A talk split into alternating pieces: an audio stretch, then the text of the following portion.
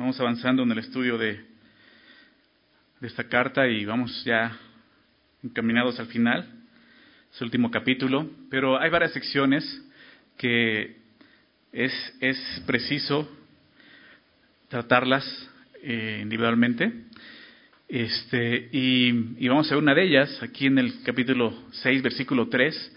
Vamos a ver los, estos tres versículos del 3 al 5, que en esta, en esta porción Pablo está enfocado en, en, ciertas personas. Desde el capítulo 5, él empezó a, mostrarle a, a, Timoteo ¿no? cómo tenía que hacer el trato con diferentes personas, ¿verdad? Vimos cómo tenía que tratar, por ejemplo, a, a los ancianos, ¿no? hablando de, de, hombres de edad avanzada, mujeres también de edad avanzada, eh, jóvenes, ¿verdad? Jovencitas también. Luego vimos a las viudas, ¿recuerdan? Después vimos a los ancianos y hablando de los líderes dentro de la iglesia, ¿no? Y la semana pasada eh, vimos eh, cómo tenían que comportarse aquellos que aún estaban en esclavitud en ese, en ese contexto, en ese tiempo todavía, ¿no? Pero hoy vamos a, a ver cómo debía de tratar con esas personas que tristemente siempre hay en la iglesia, ¿no? Eh, en todas las iglesias, ¿no? No solo aquí o en las peores, ¿no? O sea, en todas las iglesias hay ese tipo de personas, que es gente, pues sí, gente rebelde, ¿no? Que no se somete, pues a Dios, entonces, ¿cómo debía de, de, no tanto de tratarlos, sino de identificarlos, ¿no? Porque Pablo lo que va a hacer es dar una descripción de, de estas personas en, esos tres versículos, ¿no? Muy importante que nosotros ponemos, debemos de poner atención por dos cosas. Número uno, sí, identificarlos, ¿verdad? Pero también identificarnos, que no seamos ese tipo de personas, porque podemos ir por ese camino sin darnos cuenta. ¿Okay? Entonces Dios quiere hablarnos y quiere que examinemos nuestras vidas y corazones a la luz de la palabra. Siempre, siempre ven a, la palabra con, con, esa intención de examinar tu corazón, examinar tu propia vida. ¿verdad? Es muy fácil venir a la palabra con la intención de examinar la vida de otros. ¿verdad? Y ahí estamos leyendo la palabra, estudiándolo y, ay, ya me acordé de esta persona, ¿no? Ay, con eso me acuerdo de esta otra persona, pero nunca te ves a ti. Entonces es importante venir también con esa intención. ¿Qué es lo que Dios quiere enseñarme a mí aquí? ¿Okay? Entonces vamos a, leerlo y oramos para dar inicio, ¿ok? El pasaje, el estudio. Dice así, versículo 3. Si alguno enseña otra cosa y no se conforma a las sanas palabras de nuestro Señor Jesucristo y a la doctrina que es conforme a la piedad, está envanecido. Nada sabe y delira acerca de cuestiones y contiendas de palabras, de las cuales nacen envidias, pleitos, blasfemias, malas sospechas, disputas necias de hombres corruptos de entendimiento y privados de la verdad, que toman la piedad como fuente de ganancia. Apártate de los tales. Señor, te damos gracias por darnos eh, el enorme privilegio de poder unirnos esta mañana, Señor, en este lugar para poder adorarte, Señor. Ya lo hicimos, Señor, con nuestras voces, con nuestro corazón, pero ahora queremos hacerlo con nuestra mente, Señor. Y te pedimos que nos ayude a estar atentos a tu palabra, atender lo que está escrito, Señor. No solamente estar escuchando y ser oidores olvidadizos, como dice tu palabra, sino realmente atender las cosas que tú nos hablas el día de hoy, Señor. Permítenos eh, escucharte y recibir tu palabra, no como palabra de hombre, sino tu palabra, la palabra de Dios, Señor. Por favor, ayúdanos a estar atentos, quita cualquier distracción que pueda estar ahí, aquí en casa, Señor, en nuestra mente. Ayúdanos a quitar esos pensamientos que puedan estarnos distrayendo, ese afán que pueda estar ahí distrayéndonos. Señor, ayúdanos a un lado para estar atentos solamente a lo que tú quieres hablarnos. Eso es lo importante para nosotros en este día, Señor, en esta hora, en este momento, Señor. Te lo pedimos en el nombre de Jesús. Amén. Este, es fuerte, ¿no? Lo que empieza a decir el apóstol Pablo aquí. Si alguno enseña otra cosa, comienza diciendo esto en el verso 3, ¿no? El apóstol Pablo, pues le acaba de decir a Timoteo, ¿no? En el versículo anterior, el verso 2, termina diciendo esto. Esto enseña y exhorta, ¿verdad? Y, y, y, le viene explicando, ¿no? Pues cómo a un esclavo tiene que enseñarle y exhortarle ¿no? a sujetarse a sus amos, a pesar de que eres libre en Cristo, su condición es ser un esclavo todavía en esta tierra. Entonces él tiene que glorificar a Cristo, ¿no? Y para esto, el recibir esto y las instrucciones que ha dado, hasta el de los ancianos, de las viudas, de repente podría ser difícil para algunos recibir esto y decir, a ver, espérame, ¿por qué tú me estás pidiendo que, que por ejemplo, yo soy viuda, ¿no? Pero como no tengo 60 años, entonces ustedes no pueden hacer cargo de mí? Pues no, aquí explicó por qué, ¿verdad? Entonces los ancianos, ¿por qué yo tengo que, este, ser reprendido ¿no? cuando vienen tres testigos y dicen algo contra mí? Pues, pues sí, porque aquí está escrito, ¿verdad? Entonces, habría alguno que escuchara esto y, y, podría decir, eso no me gustó, ¿verdad? Como que esto no está de acuerdo con, con, la enseñanza de la Biblia. Ahí yo no veo nada de gracia, Pablo. Lo he escuchado. De repente la gente, no, es que yo no veo gracia en la iglesia. Lo vamos a ver en Tito, pero la gracia, la, gracia no es, un, no, no, es, no es un permiso para seguir viviendo como vivíamos antes, ¿verdad? La gracia, dice Tito, que se convierte en un maestro que nos enseña a vivir piadosamente. La gracia nos enseña a dejar a un lado nuestra mentalidad de este mundo y abrazar el Evangelio y todo lo que el Evangelio representa para nosotros. Entonces, Pablo por eso empieza a decir esto aquí.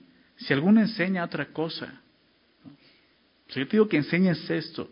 Y, el contenido de, esta enseñanza, cuando dice enseña estas cosas, o alguno no enseña esto, el contenido general eh, de, la enseñanza es, esto lo que hemos visto en la carta. Se basa en instrucciones y enseñanzas acerca de la iglesia. Déjame recordarte esto, el, pasaje clave de, la carta que, nos da el propósito de por cuál escribe está en el capítulo 3, ¿recuerdan?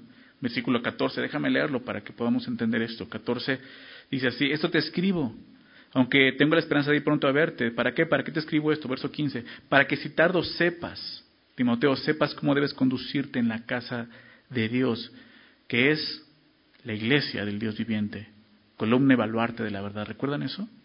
Entonces Pablo está dando instrucciones para que sepamos cómo conducirnos en dónde? Aquí en la casa de Dios. Y la casa de Dios no es este lugar, ¿recuerdas? La iglesia no es, no es, este, no es este edificio. Somos los creyentes, somos nosotros. Entonces, ¿cómo debemos de conducirnos nosotros como iglesia, como hijos de Dios?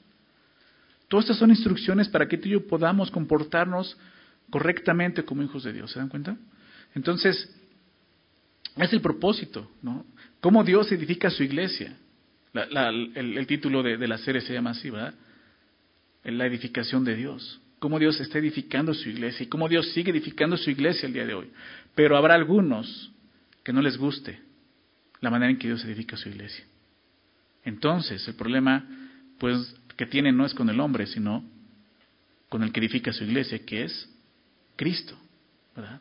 Dios mismo. Dios y el Dios viviente, o sea, Dios no, no, no está alejando, Él está aquí con nosotros y está haciendo esa obra entre nosotros.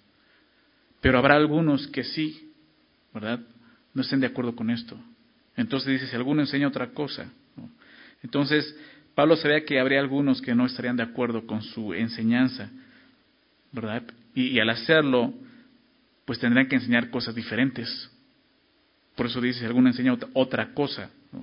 Entonces, en esto también Pablo retoma el tema que vimos en el capítulo 1, donde pues se refiere a los falsos maestros. Y si tú recuerdas, estos falsos maestros aquí en Éfeso eran eh, falsos maestros que habían nacido en la iglesia. No eran falsos maestros que habían llegado a la iglesia ya como falsos maestros, sino eran congregantes, que en un momento quizá ya estaban dando enseñanzas, ya eran maestros en la iglesia, pero de repente empezaron a enseñar falsas doctrinas que no estaban de acuerdo al mensaje del Evangelio, a la enseñanza de Jesucristo. Déjame recordar esto en el capítulo 1. Fíjate lo que dice en el verso 3. Como te rogué que te quedases en Éfeso cuando fui a Macedonia, ¿para qué? Dice, para que mandases a algunos, lo mismo que dice aquí, ¿verdad? Si alguno enseña, o sea, es, muy parecido el versículo, ¿no? Para que mandases a algunos que no enseñen diferente doctrina, o sea, que enseñen otras cosas. Entonces, le recuerda la instrucción que le dio el principio, el mandamiento es este, Timoteo, que no enseñen diferentes doctrinas. Verso 4, ni, ni presten atención a fábulas y genealogías interminables. Dice que acarrean disputas, más bien que edificación de Dios. Entonces, ¿qué hacer con esas personas que pueden llegar a ser un problema en la iglesia? ¿Por qué? Porque en lugar de edificar están destruyendo la obra de Dios. Esa es la realidad. ¿Qué tenemos que hacer con ellos? Al final lo vamos a ver, pero está hablando de esto, estas personas que realmente no buscan edificar, en, el orden de Dios. Más bien que edificación de Dios que es por fe, así te encargo ahora. Entonces le está recordando esto nuevamente.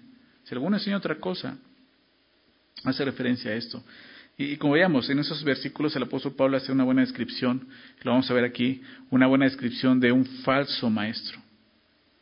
Y, vamos a atender esto, vamos a tomar nota para poder identificar eso. Quizás al verlo, sí, vas a recordar alguno que tuviste, a lo mejor en otro lugar, ¿no? Donde podrías haber conocido a alguien así, pero va a describir, ¿no? A esta, a esta persona, ¿no? Entonces hace la descripción de un falso maestro, de una persona que no ha sido probablemente llamado por Dios y que su enseñanza no tiene nada que ver con el Evangelio de Jesucristo. Y aunque en el contexto puede estar apuntando a los falsos maestros, todo creyente debe de cuidarse de esto, como decía al principio. Todo creyente debe de cuidarse de esto, de estar enseñando otra cosa diferente a lo que la palabra de Dios enseña en todo su contexto. No solo estamos enseñando, nosotros, todos nosotros, todo el congregante tiene que tener cuidado de esto. Decía el pastor David Lusick, déjame citar esto, me, me, me gustó como lo dijo él. Dice él, algunas de las enseñanzas más peligrosas en la iglesia no se hacen desde el púlpito, sino de manera informal, en conversaciones privadas. Es normal que, que tengamos comunión, bueno, este tiempo es difícil, ¿no? Y, tenemos que cuidarnos, pero es normal que de repente podamos juntarnos con alguien, ¿no? En nuestra iglesia, eh, salir a comer, ¿no? Después de la iglesia, algo normal que, sucede. Y es normal que cuando estás ahí estás platicando, ¿no? Y platicas de cosas que has aprendido en la iglesia, etcétera, etcétera. Y ese tipo de conversaciones es donde tienes que tener cuidado de no estar enseñando, diciendo cosas que realmente no están de acuerdo a la palabra de Dios. Porque tú no sabes si en ese momento, en esa plática, hay un hermano que es nuevo en Cristo y de repente dice, ah, es así. ¿no? Y tú le estás enseñando lo que no es de acuerdo a la palabra de Dios. Entonces, como te decía, esto no solamente es para los falsos maestros, eso es para también todos nosotros, que guardémonos de no estar cayendo en esto, porque así comienzan. ¿Se dan cuenta? De repente hay algo que como que no me gusta, como que no estoy muy de acuerdo con esto. ¿Alguna vez has escuchado algo así? Sí, sí, eso dijo el pastor, pero yo no estoy de acuerdo. o sea, no es que yo, yo, yo no pueda fallar, no pueda equivocarme, no, estoy consciente de eso, pero estamos estudiando la Biblia verso a verso, capítulo a capítulo, libro por libro. Tratamos de, enfocarnos en eso. Le pedimos a Dios que nos enseñe, ¿no? Entonces, tenemos que examinar nuestro corazón si realmente no es que estamos cayendo en algo como esto.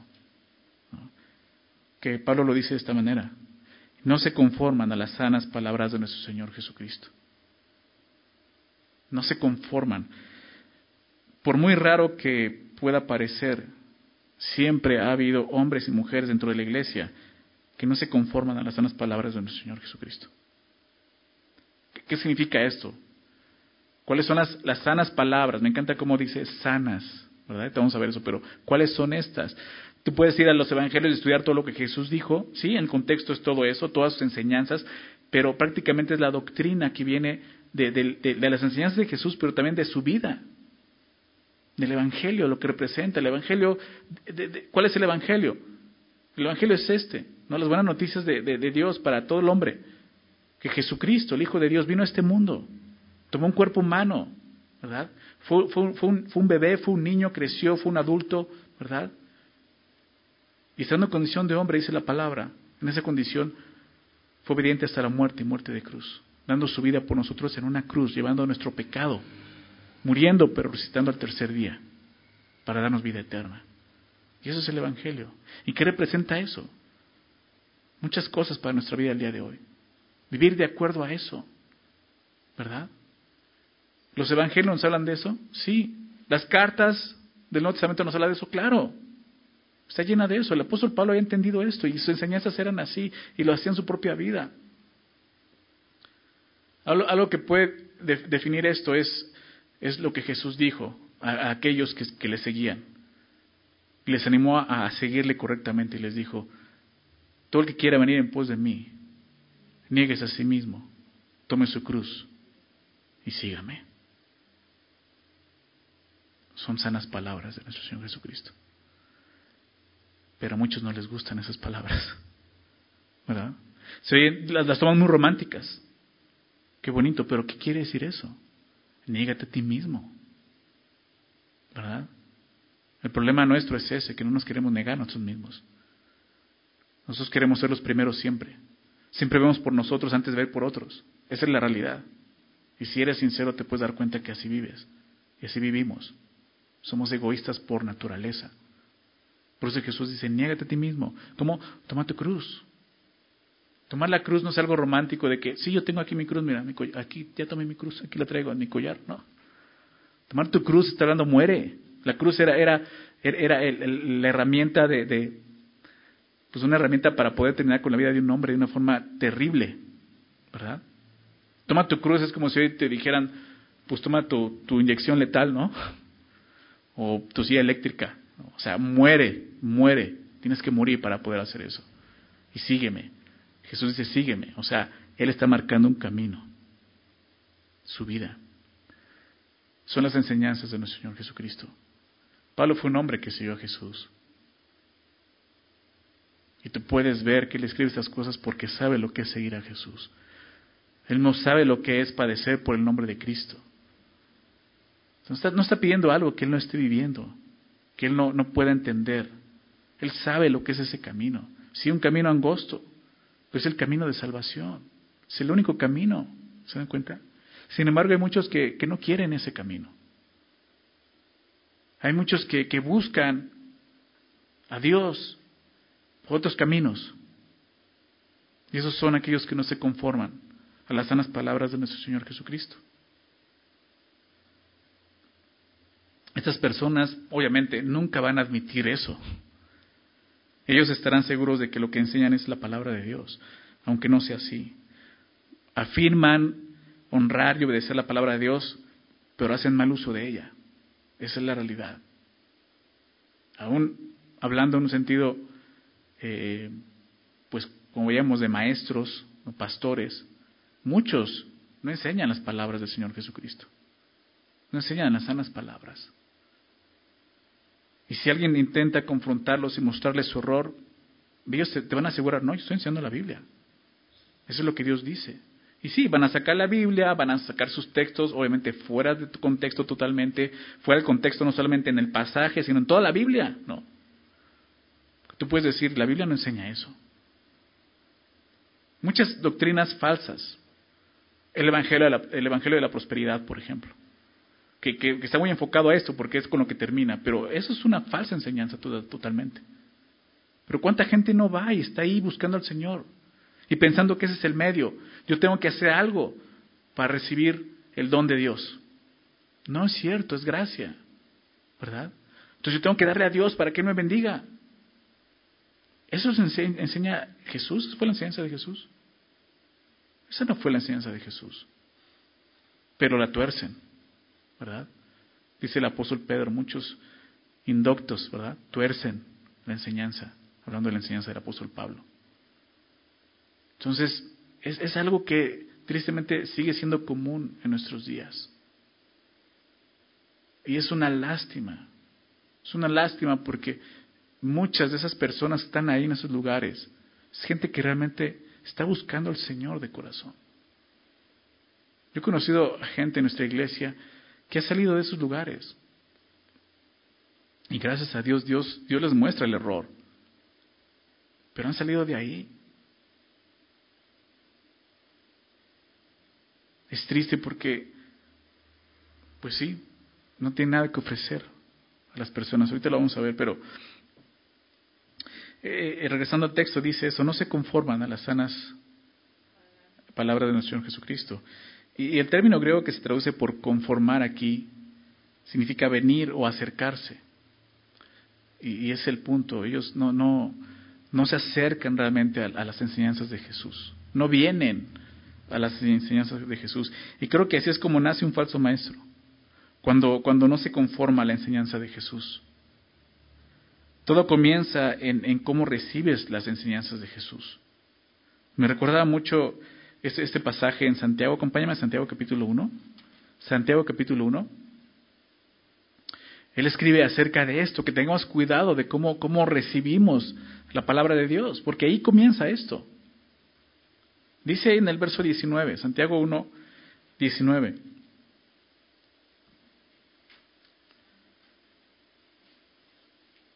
Viene, viene diciendo esto, que, que Dios nos hizo nacer por la palabra de verdad.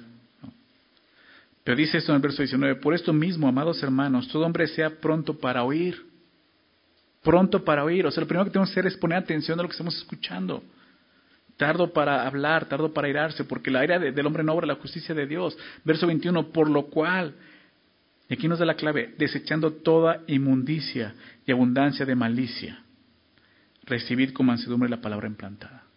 Estos hombres que, que, está escribiendo Pablo aquí, en Timoteo, que no se están conformando a las sanas palabras, es por esto.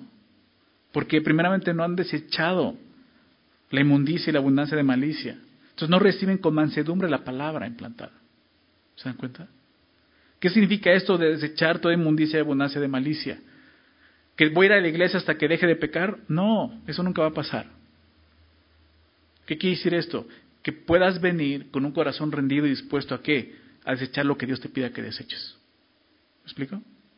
A dejar a un lado lo que Dios te diga. Esto no es bueno para ti. Esto no me glorifica, esto no, no te santifica, esto te corrompe, esto te hace daño. Entonces tenemos que venir con un corazón listo para recibir su palabra. ¿Cómo? Dispuestos a desechar lo que Dios me diga que el día de hoy tengo que deshacerme. ¿Se dan cuenta de eso? Entonces voy a tener un corazón manso. Voy a poder recibir con mansedumbre. Dice la palabra implantada. Me gusta que dices implantado. O sea, la palabra puede plantarse ahí, arraigarse en tu corazón. Realmente esa es la idea. Eso es lo que Dios quiere, que su palabra cobre vida en nosotros. Pero eso sucede cuando realmente somos mansos. Y fíjate lo que dice, la cual puede salvar vuestras almas. Es el poder de la palabra de Dios. ¿Se dan cuenta de eso? ¿Por qué? Porque es Dios hablando. Y, no es que nosotros adoramos al Dios la palabra, no. Adoramos al Dios trino, ¿verdad? Padre, Hijo, Espíritu Santo. No al Dios Padre, Hijo, Espíritu Santo y la palabra, no. Pero entendemos que ese mismo Dios es quien está expresando su intención, su deseo en esas palabras. Y si de alguna manera nos enseña que la palabra tomó forma humana. El logos, el logos de Dios se hizo carne, ¿recuerdas? Juan, así lo expresa Juan. El logos, el verbo de Dios, la palabra, se representó delante de nosotros. Las sanas palabras de nuestro Señor Jesucristo, su enseñanza, su vida, ¿te das cuenta? Qué importante es que cada creyente realmente sea un discípulo de Jesús. Un discípulo es un aprendiz. Está aprendiendo de quién, de su maestro. ¿Y nuestro maestro quién es? Jesús. Pero si tú no estás siguiendo a Jesús, caminando con Jesús, aprendiendo de su vida, no te estás conformando a las sanas palabras, ni siquiera estás cerca de Él. ¿Se dan cuenta? Ahí comienza ese error. Necesitamos venir a Él con una intención y muchas veces es esto, que, no somos mansos para recibir su palabra. Necesitamos venir con mansedumbre para que se implante en nosotros y realmente pueda salvar nuestras almas. Tiene ese poder la palabra de Dios. Dice, continúa diciendo esto en Santiago, verso 22, pero, pero sed hacedores de la palabra. Y aquí está la clave, o sea, vívela. No tan, solamente oidores, engañándoos a vosotros mismos. Y tú puedes venir a la iglesia y meterte un discipulado y estar atento a escuchar la Biblia, pero nada te va a servir si tú no estás realmente atendiendo lo que Dios está hablando y diciendo. Y puedes llenarte de la Biblia, llenar tu mente y conocer pasajes de memoria, pero si no estás dejando que eso penetre y se implante en tu corazón, no sirve de nada. Eres un, un oidor olvidadizo, como dice aquí. Porque si alguno es oidor de la palabra, pero no hacedor de ella, ¿se dan cuenta?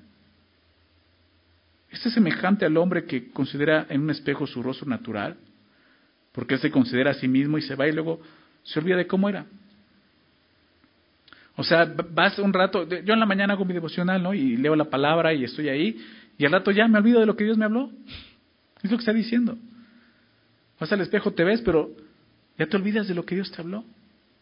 Y tenemos que estar todo el tiempo en la palabra, en ese espejo. Por eso dice, mas el que mira atentamente la perfecta ley, la de la libertad, y persevera en ella, no siendo oidor olvidadizo, sino hacedor de la obra, ese será bienaventurado en lo que hace, ¿se dan cuenta? Y eso es lo que Dios quiere. Dios quiere que todos nosotros, sus hijos, seamos bienaventurados. Pero eso va a ocurrir cuando realmente atendamos la palabra de Dios.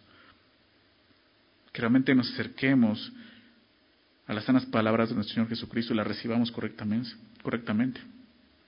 Un falso maestro comienza cuando no se acerca a las sanas palabras del Señor Jesús. Las palabras de Jesús regresando al texto, dice que son sanas. Sanas, ¿por qué? Porque tienen el poder de sanar y salvar, como veíamos en, en Santiago. ¿Recuerdan eso? Entonces, me gusta cómo Pablo dice las sanas palabras. Esto es algo sano para ti. Y usa un, un lenguaje médico, ¿no? Esto es sano. Por lo contrario, el otro no es sano. Entonces, no de la palabra, de las enseñanzas de Jesús. Es algo bueno para tu alma.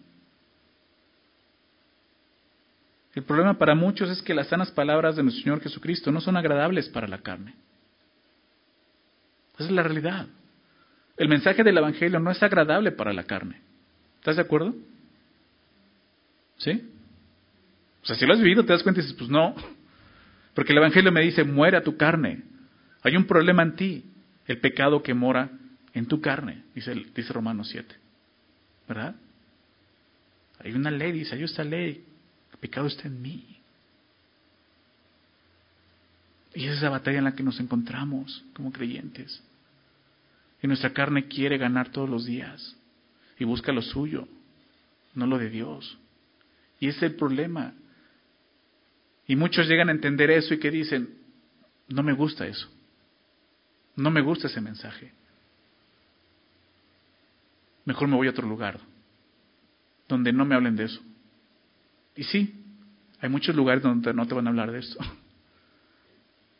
Y lo he visto tantas veces, aún personas que ponen pretextos para irse, culpando a la iglesia, pero, pero, en su corazón realmente lo que está pasando es que no quieren obedecer lo que Dios les está mostrando y enseñando en ese lugar.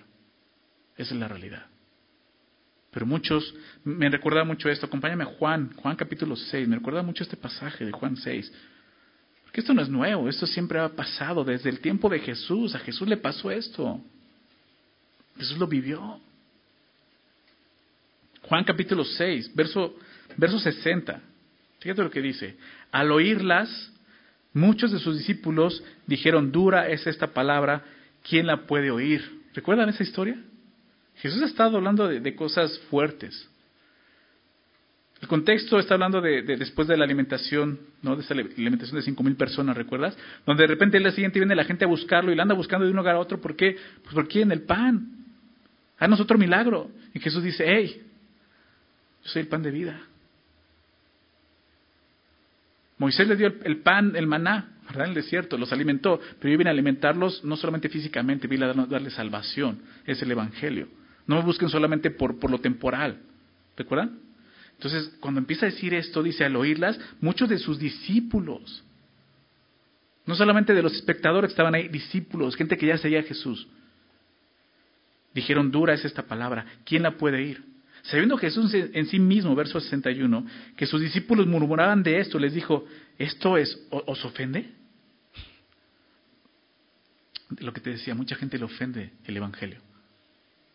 Y qué bueno, qué bueno, porque entonces se está predicando el Evangelio, porque sí es ofensivo para la carne, para el hombre que no quiere morir. Es ofensivo decir, eres un pecador, necesitas arrepentirte. Eso es lo que necesitas. Eres, eres un pecador. No mereces nada más que el infierno. Y eso es ofensivo. La gente se ofende por eso. ¿Verdad? Y muchos se ofendieron y Jesús le dice, ¿esto les ofende? O sea, pensemos en esto. ¿Cuánto nuestro pecado ha ofendido a Dios? Eso es lo que no están considerando. ¿Esto les ofende? Pues qué, si vieres al Hijo del Hombre subir a donde estaba primero.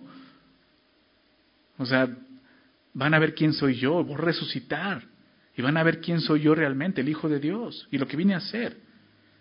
El Espíritu es el que da vida, la carne para nada aprovecha. Y aquí lo que estoy diciendo, el Espíritu busca esto, o sea, yo lo que vine a rescatarlos, a darles vida espiritual, pero la carne tiene que morir, porque el problema está ahí. ¿Se dan cuenta? Y muchos no quieren eso. Entonces, la carne para nada aprovecha. Las palabras que yo os he hablado son espíritu y son vida. ¿Se dan cuenta de eso? El mensaje del Evangelio está enfocado en esto, en dar vida. La carne, la carne al final te va a matar. Si tú no la matas, ella te va a matar.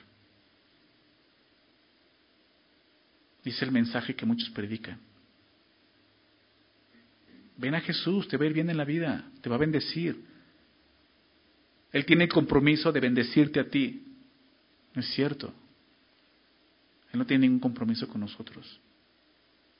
Entonces no sería gracia. ¿Lo ven? Dios en su gracia envía a su Hijo a morir por nosotros.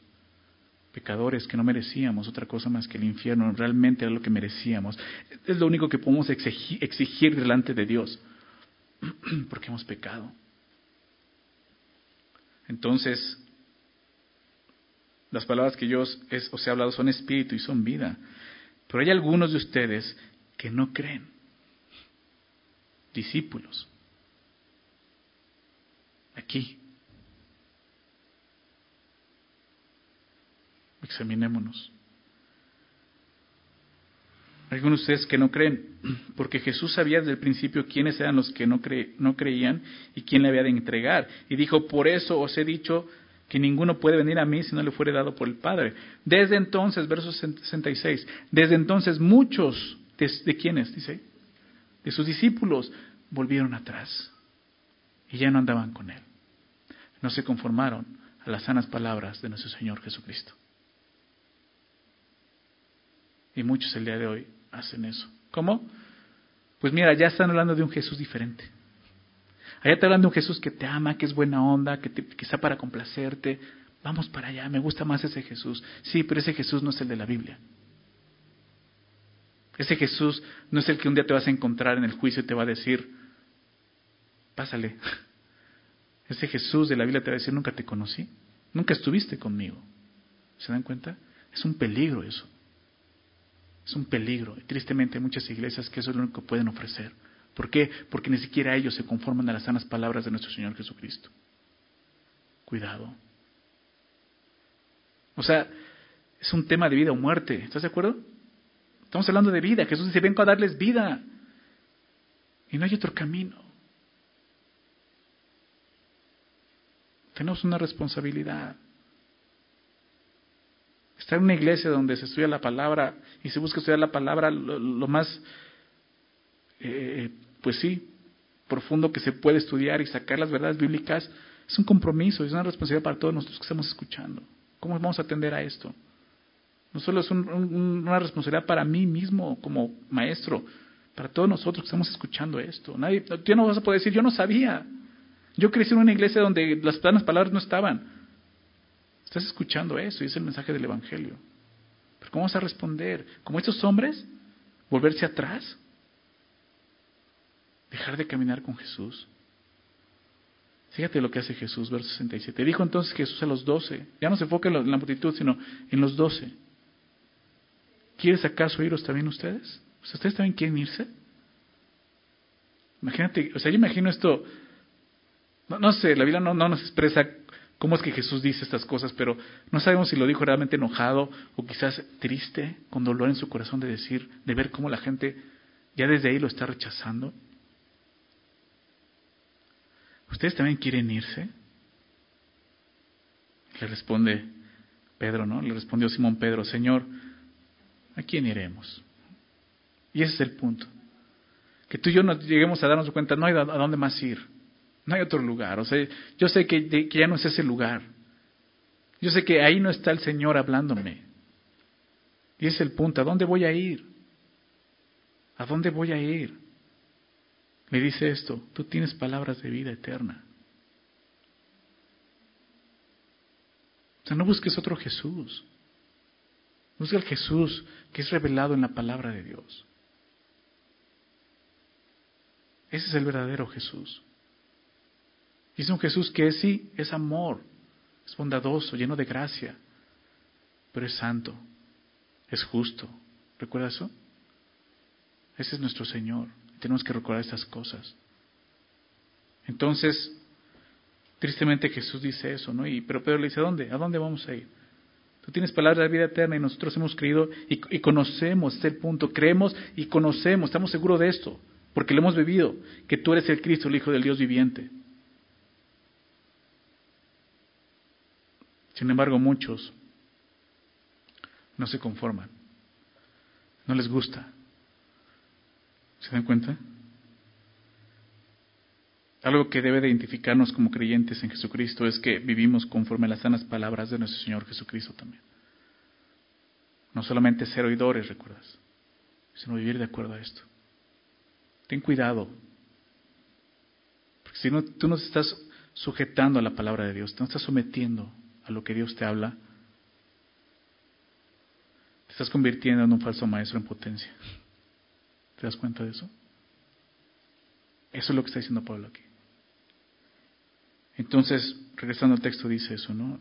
No se conforman a las sanas palabras de nuestro Señor Jesucristo y a la doctrina, que es conforme a la piedad. La doctrina que es conforme a la piedad se refiere a la enseñanza que está sujeta a la piedad, ¿no? Que, está conformada, que, que, sujeta. Esa palabra conforme aquí no es la misma que, habló de, que no se conforman a la palabra, a las sanas palabras. Aquí habla de una sujeción a la doctrina. Entonces no se está conformando a la piedad. La doctrina que es, digámoslo así, la enseñanza, la instrucción, esa es la palabra doctrina, que se está sujetando a la piedad. Es otra forma de decirlo lo que acaba de decir de las sanas palabras. Recordemos a qué se refiere con esto de la piedad. Una palabra importante en las cartas pastorales y en esta carta es esta palabra, piedad.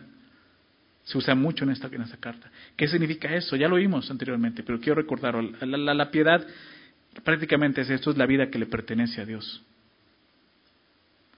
Es, es, la representación gráfica del Evangelio, lo vimos así en su momento. Es la manera en que nosotros vivimos y representamos la obra de Dios de salvación.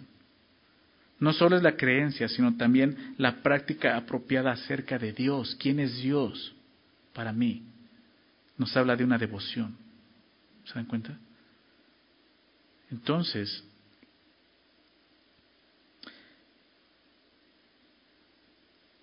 Pablo se refiere a personas que en verdad no están interesadas en vivir piadosamente, lo que está diciendo, personas que no buscan la piedad realmente.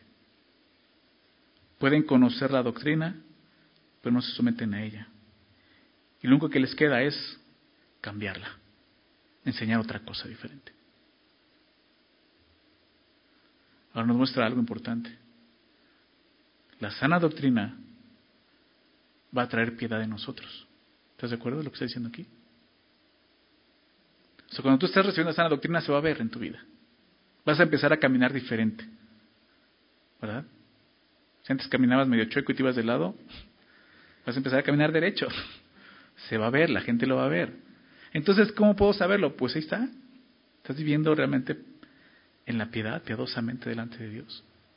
Viviendo una vida que, represente el Evangelio, que glorifica a Dios. Ahí está esa clave, ¿no? O sea, sujetarnos a eso, a la piedad. Este, algunos no sujetan a eso.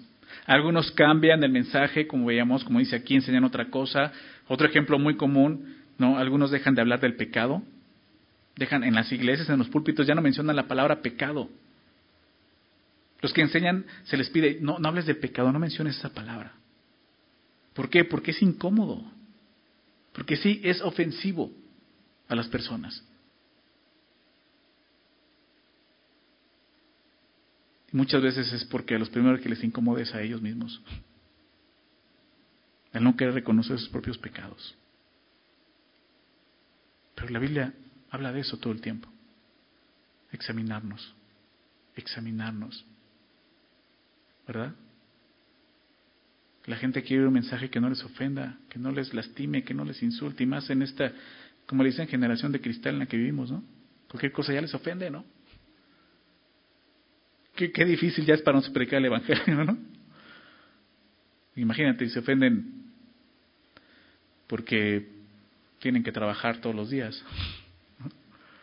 Ahora que les hables del pecado y que son pecadores, o sea, al ratito, o sea, las cosas van a poner más difíciles para nosotros, pero aún así tenemos que seguir predicando.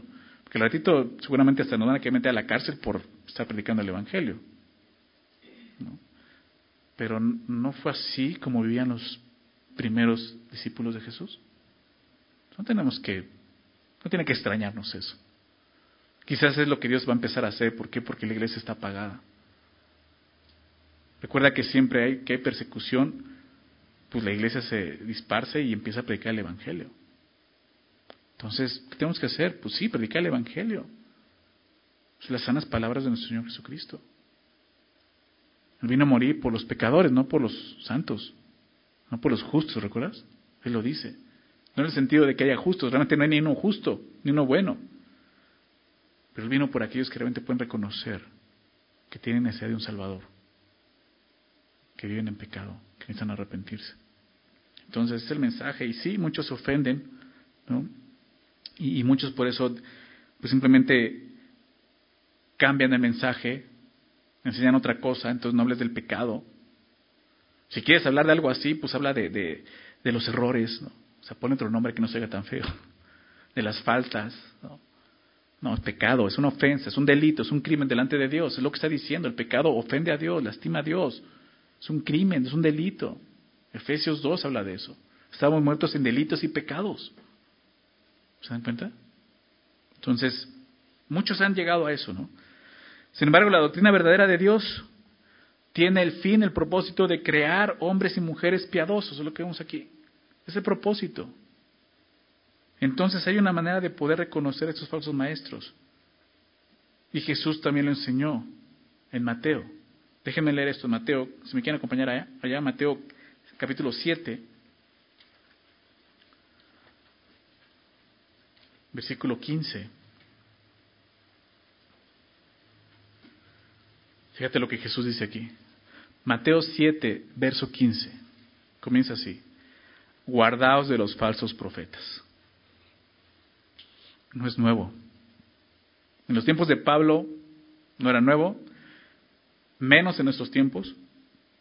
En los tiempos de Jesús no era nuevo. Aún menciona profetas, está hablando del Antiguo Testamento, desde allá. Y tú puedes estudiar la palabra de Dios, puedes darte cuenta de que desde Deuteronomio, de la ley, Dios les dijo, cuidado con los falsos profetas. Va a haber profetas que van a querer hablar en mi nombre, pero yo no los envié, ¿recuerdas? Entonces, Siempre ha habido esto. Y Jesús dice, guárdense de los falsos profetas, que vienen a ustedes vestidos con vestidos de ovejas, ¿no? Pero por dentro son lobos rapaces. Y aquí está la clave, versículo 16. Por sus frutos los conoceréis. O sea, aquí nos da la clave. O sea, algo que se va a ver. Como te digo, las sanas palabras son sanas son sanas porque tienen poder de sanar, restaurar, para que tú y yo podamos vivir piadosamente, de una forma diferente y se va a notar. Por sus frutos los conoceréis. Va a ser notable, dice Jesús. Tú lo puedes ver tan sencillo como cómo estás viviendo. Él dice, ¿acaso se recogen uvas de los espinos? Pues no. ¿O higos de los abrojos? Tampoco. Así, todo buen árbol da, ¿qué cosa? Buenos frutos. ¿No? O sea, así de sencillo. Pero árbol malo da frutos malos. O sea, un árbol malo nunca va a dar un fruto bueno, ¿verdad? Un árbol que ya tiene, que tiene una, una plaga, ¿cómo crees que va a salir el fruto? Con plaga. No puede el buen árbol dar malos frutos, ni el árbol malo dar frutos buenos. Todo árbol que no da buen fruto es cortado y echado en el fuego, así que por su fruto los conoceréis. Jesús dijo, guárdense de los, falsos, los falsos maestros, de los falsos, falsos profetas, y aquí dice, ¿cómo? Por sus frutos, por su vida, por cómo viven. Y esto es lo que a continuación habla Pablo. Por eso describe, así son ellos. Fíjate lo que dice el verso 4. Está envanecido. Si alguno enseña otra cosa, es por esto, porque está envanecido, dice el verso 4. Está envanecido, nada sabe. Y delira acerca de, la, acerca de, perdón, de cuestiones y contiendas de palabras, de las cuales nacen envidias, pleitos, blasfemias, malas sospechas, disputas necias de hombres corruptos de entendimiento y privados de la verdad. Es una buena descripción. ¿Verdad? Ese es el fruto de ellos. Está envanecido y nada sabe. La palabra que se traduce por envanecido significa hinchado o inflado de orgullo. Es una persona que, que, es un falso maestro, que no está conformando, pero que quiere enseñar, te das cuenta que es una persona orgullosa. Inflada así de que se siente de que pues yo soy, ¿no? O yo estudio la Biblia, yo la conozco, ¿no? Y yo enseño en tal lugar, entonces es, es orgullo. Y aunque evidentemente no sabe, cree que sabe mucho. Presunción, arrogancia. Personas que son así. Todo lo contrario al carácter de Jesús. ¿Estás de acuerdo? Entonces, sí puedes identificarlos. Obviamente una persona que se conforma a las sanas palabras de nuestro Señor Jesucristo, que sigue la doctrina que es conforme a la piedad, no será arrogante ni presuntuoso, sino todo lo contrario, será manso y humilde. Aún puede reconocer que puede tener fallas. Algo que Jesús enseñó, y siempre me ha llamado la atención y lo digo así, lo único que Jesús le dijo a sus discípulos que aprendieran de él fue esto, aprended de mí que soy manso y humilde de corazón. ¿Recuerdan? Mateo capítulo 11. Fue lo que les dijo. Claro, toda esa enseñanza estaba llena de, de, un carácter piadoso, pero Jesús solamente les dijo esto, aprendan de mí que soy manso y humilde de corazón. Todos los que están cargados, trabajados, vengan a mí, lleven mi yugo y aprendan de mí que soy manso y humilde de corazón. Todo lo contrario, una persona que no se somete a eso es arrogante. ¿Por qué? Porque es la carne. Dice Galatas 5, manifiestas son las obras de la carne. ¿Recuerdas? O sea, cuando la carne obra y cuando la carne gobierna es algo que se va a manifestar, no es algo de que, ay, lo puedo ocultar, no, por sus frutos los conoceréis, definitivamente es algo que se ve. Tú puedes identificar que una persona está siendo carnal. Y algo de eso es el orgullo, definitivamente. Entonces dice, están emanecidos, nada saben. Y el problema es que aunque estos hombres no saben nada, tienen la capacidad de convencer a otros de que son expertos en la Biblia. ¿Por qué? Porque citan muchos pasajes de la Biblia, se aprenden pasajes de memoria, pero nada saben.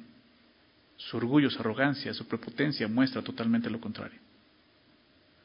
Y por eso dice, y delira acerca de cuestiones y contiendas de palabras. La palabra que se traduce por delirar es muy interesante, significa estar enfermo. Algo más que caracteriza a estos falsos maestros es su delirio o su enfermedad por la discusión y las contiendas. O sea, están enfermos, ¿no? Es conocido personas que, de repente dices, este cuate está enfermo de esto, ¿no? Así, es lo que está diciendo Pablo, están enfermos de esto, de cuestiones y contiendas de palabras. ¿Qué se refiere a esto? Pues les gusta estar discutiendo y peleando porque quieren tener la razón. ¿Has conocido de personas así? Quizás tú te has comportado de esa manera. Y abres la Biblia y la, y la usas solamente para estar peleando con otros. ¿Por qué? Porque quieres tener la razón, quieres demostrar que tú sabes. Que eres muy espiritual. Estamos viendo desde ahí no, tiene, ahí no hay nada de piedad. Eso es ser piadoso. Nada de espiritual. Eso es carnal, ¿te das cuenta? Es lo que está diciendo. A esos hombres les gusta estar discutiendo y mostrando eso, que ellos saben que tienen la razón. Es esa prepotencia. En su siguiente carta, el apóstol Pablo le, habla a Timoteo y le enseña cuál debe de ser el comportamiento de un siervo ante estas cuestiones, porque sí las va a ver. Muchos pueden llegar a preguntar, a cuestionar de una forma sincera, y está bien, no está mal que preguntes, no está mal, no está mal que, de repente quieras saber de un tema en particular. Lo que está mal es, es, y tienes que examinar cuál es tu motivación de eso llenarte de puro conocimiento para mostrar que tú sabes algo, o realmente hay una duda genuina en tu corazón de, no entiendo esto. ¿Se me explicó? Pero cómo tenemos que, ser, cómo tenemos que conformarnos, cómo tenemos que, actuar en, estos, en, estas, en esas cosas.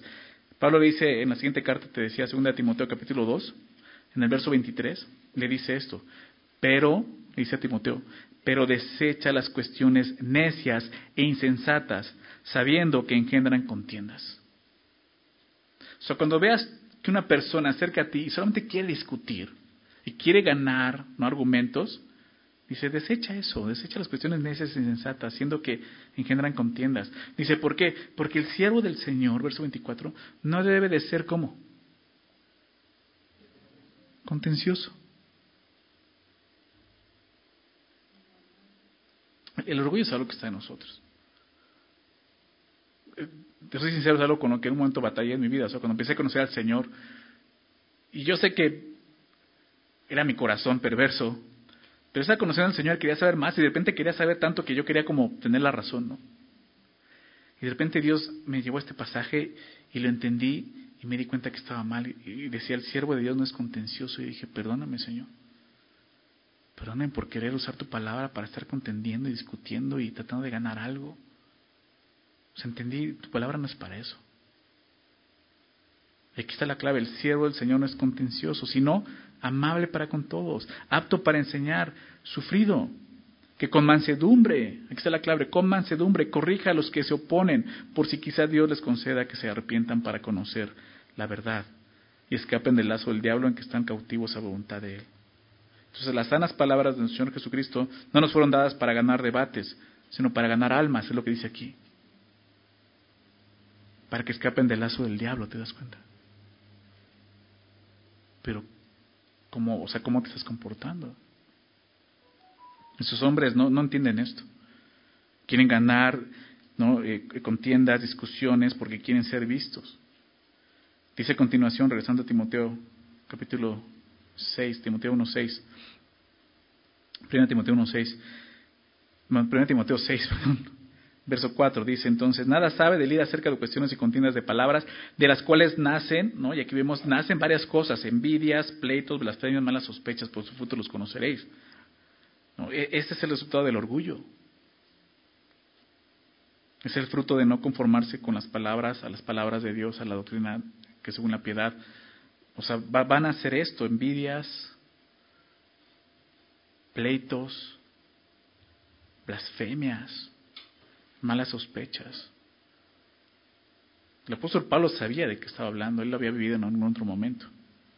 Él tuvo que en otro tiempo enfrentarse a este tipo de personas. Entonces sabe de qué está hablando. Dice, es muy fácil identificar a esas personas. Es gente envidiosa, es gente que está en pleitos, que realmente blasfema. La, palabra blasfemia la vimos la semana pasada, ¿no? Cuando hablamos de que blasfeman el nombre de Dios. Y habla de hablar, hablar mal, es lo que significa. Hablan mal realmente de la doctrina de Dios, de las personas que Dios ha levantado, hablan mal de la iglesia, hablan mal de todo. Malas sospechas, de todo están pensando mal, lo está diciendo. Ese tipo de personas. Dice verso 5, disputas necias de hombres corruptos de entendimiento. Disputas necias. La frase disputas necias, dice el diccionario Vine, que dice, sugiere el efecto de desgaste de una contienda. Pues esas disputas necias es algo que, solamente desgasta y desgasta y desgasta y desgasta. Son las disputas constantes que solo desgastan al hombre, tanto el que las oye como el que, se enreda en ellas. Hay un desgaste. Una descripción más de estos hombres es que son corruptos de entendimiento, dice el texto. La palabra eh, corrupto habla de descomponer, de pervertir. O sea, ya, su entendimiento está corrupto, descompuesto, pervertido. El entendimiento de esos hombres ya está así. Es lo que dice el apóstol Pablo. Y privados de la verdad. Esos hombres no tienen la verdad. ¿Por qué? Porque ya lo vimos, porque no se sujetan a ella. ¿A qué me refiero? Juan 14, 6. Yo soy el camino, la verdad y la vida. Jesús dice esto. No se sujetan a Jesús, no se sujetan a sanas palabras, su enseñanza. No se sujetan a la verdad, por lo tanto, están privados de la verdad, no tienen la verdad. Y sin la verdad, ¿qué, tienes que ofrecer? Mentira, engaño. Y pobre de la gente que sigue a esas personas. Viven en el engaño y la mentira de Satanás realmente. Una persona así no tiene nada que ofrecer al ser humano y menos salvación. Necesitamos estar en la verdad. Dice eh, a continuación en el verso 5 que toman la piedad como fuente de ganancia. Esta es la última característica que Pablo da sobre esos hombres. A lo que puedes ver. Toman la, piedad como fuente de ganancia. El apóstol Pablo ya, había hablado acerca de esto cuando, cuando menciona las características de un obispo y de un diácono. Y, y, lo menciona y dice, tienen que tener cuidado con esto. ¿Recuerdas? Déjame recordar el verso 3. Él les dijo, capítulo 3, verso 3, no dado al vino, no pendenciero, no codicioso de ganancias deshonestas, ¿recuerdan? Y al, diácono le habla lo mismo en el versículo 8, los diáconos asimismo deben de ser honestos, sin doblez, no dados a mucho vino, no codicioso de ganancias deshonestas, lo mismo. Y aquí lo, lo, lo, muestra por qué. Por ese tipo de hombres que no se sujetan a Dios, que, que no se están conformando a las sanas palabras del Señor Jesucristo, son hombres que también, que, que realmente toman la piedad como fuente de ganancia. Eso es algo malo. El apóstol Pedro también escribió acerca de esto en su carta, 1 Pedro 5, versículo 2. Él dice, apacentar la grey de Dios que está entre ustedes, le está hablando a pastores, cuidando de ella, no por fuerza, sino voluntariamente, no por ganancia deshonesta, sino con ánimo pronto. No por ganancia deshonesta. La única ganancia que podemos obtener en nuestro servicio a Dios es su gloria. Buscar eso, ¿verdad? No quiere decir que entonces un, un, anciano, como vimos, un, un, este pastor, no, no pueda recibir algo de la iglesia. Ya lo vimos en su contexto, ¿no? Ya, ya le dijo, aquellos que enseñan, ¿no? Sean dignos por doble honor. Está hablando de eso, un apoyo monetario, ¿no? Pero en cuanto al pastor, en cuanto al maestro, este no tiene que ser su motivación. El servicio a Dios no es un simple trabajo, así como pues va a ganar dinero, como muchos lo ven. Pues yo, yo voy a ser pastor, ¿no? Oye, ¿a qué te vas a dedicar? No, pues yo quiero ser pastor. Entonces, o sea, muchos trabajan así, asalariados. Pero ya descompusieron todo lo que, lo que Dios hace en su iglesia, la manera en que Dios está edificando su iglesia. Porque aquí no vemos nada de eso. Aquí dice, no, por, no, no de ganancias deshonestas, no tomar la piedad como fuente de ganancia.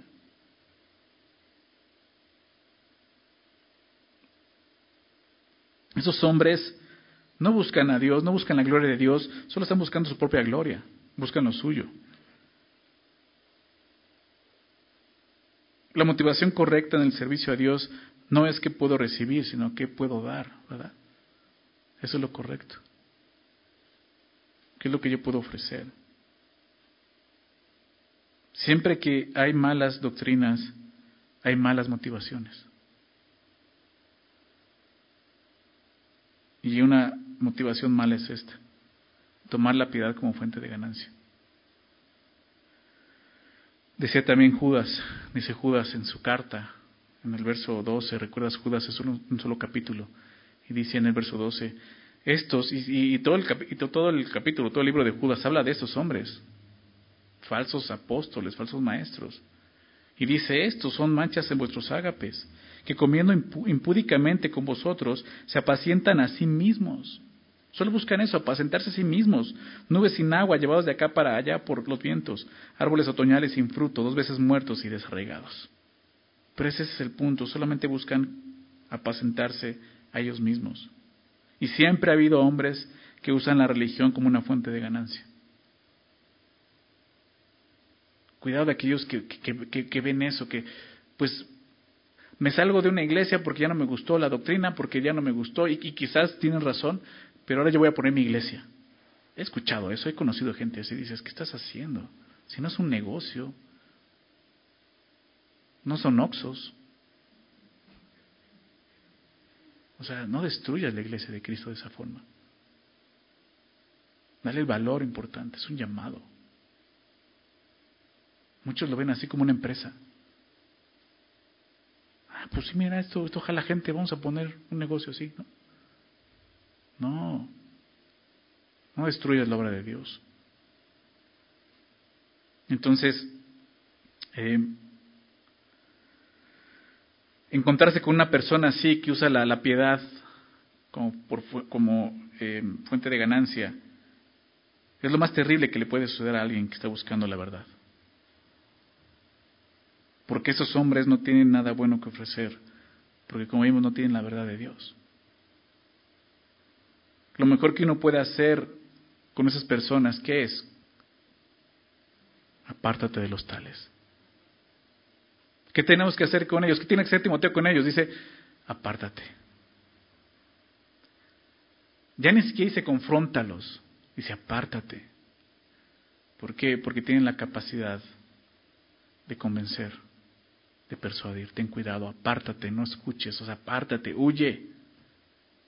Y yo se los he dicho, muchas veces de juego, pero es en serio, huye de ellos. Corre, Está diciendo, huye de ellos. Apártate de esas personas. Es lo más sensato que debemos de hacer, apartarnos de ese tipo de personas. Eso es lo que Dios nos pide que hagamos, apártate de ellos. Y esto incluye obviamente apartarte de sus enseñanzas, apartarte de sus doctrinas, de sus malos ejemplos. ¿Qué estás escuchando?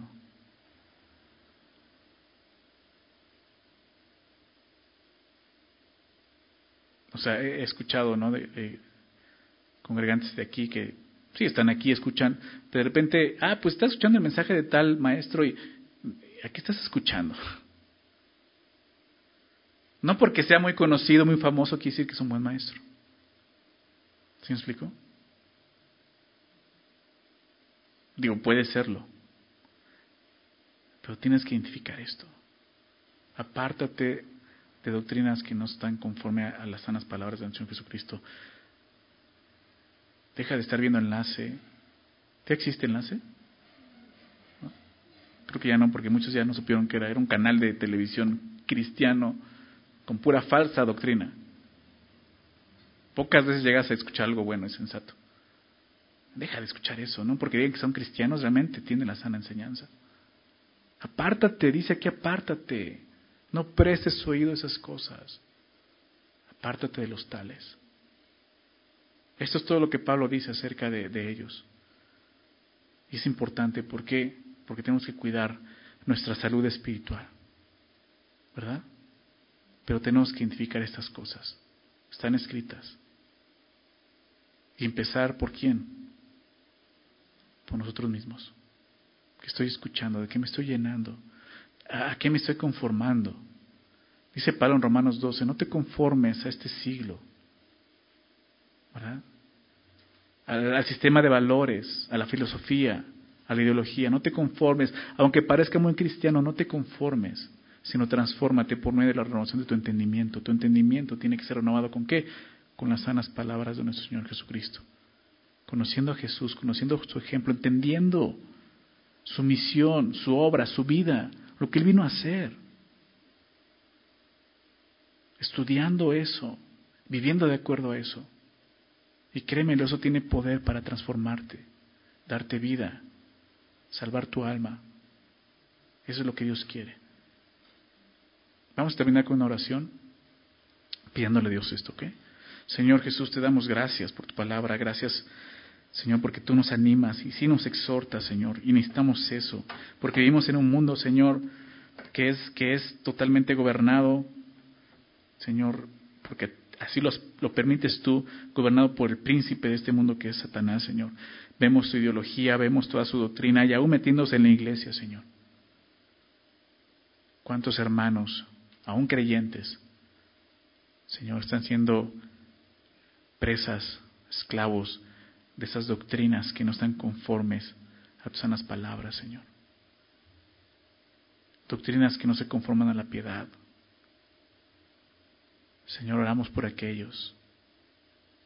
Oramos por ellos, Señor, que los que realmente quieren conocerte, quieren conocer la verdad, llévales a, lugares donde puedan ser apacentados, Señor, por el buen pastor, por ti, Señor. Por favor, Señor. Oramos por aquellos, Señor, que quizás viven en ignorancia y aún engañados pensando que esa es la doctrina correcta, Señor.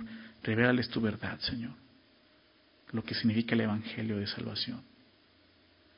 Y a nosotros, Señor, sabemos que ninguno estamos exentos de caer en algo así. Guárdanos.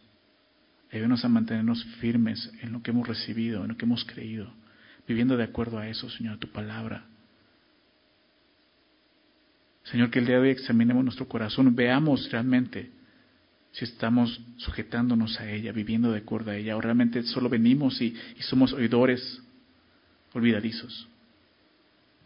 Señor, tú quieres que seamos hacedores de tu palabra, que vivamos sujetos a ella, y eso es lo que te pedimos, Señor.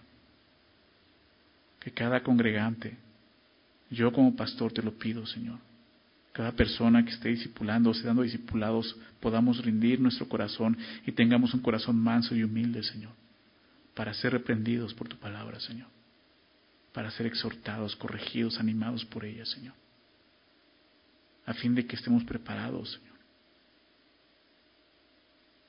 Señor, ayúdanos. Ayúdanos también a apartarnos de esas cosas, identificarlas, identificar esas enseñanzas, identificar esos hombres, mujeres, Señor, y apartarnos de ellos. Es lo que tenemos que hacer, Señor. Y acercarnos a ti. Porque, Señor, tú tienes palabras de vida. ¿A quién iremos? El día de hoy lo entendemos, no hay más a dónde ir. Venimos a ti, a tu palabra, Señor, sabiendo que aquí tenemos todo el consejo tuyo. No es consejo de hombres, es tu consejo. Lo que más necesitamos aquí está escrito. Solo ayúdanos a atender todo lo que tú nos hables, Señor. Por favor, Padre. Nuevamente te agradecemos, Señor, por tu palabra. Gracias por bendecirnos en esta mañana, Señor, y, y ayúdanos a meditar en esto, Señor. Te lo pedimos todo esto en el nombre de Jesús. Amén.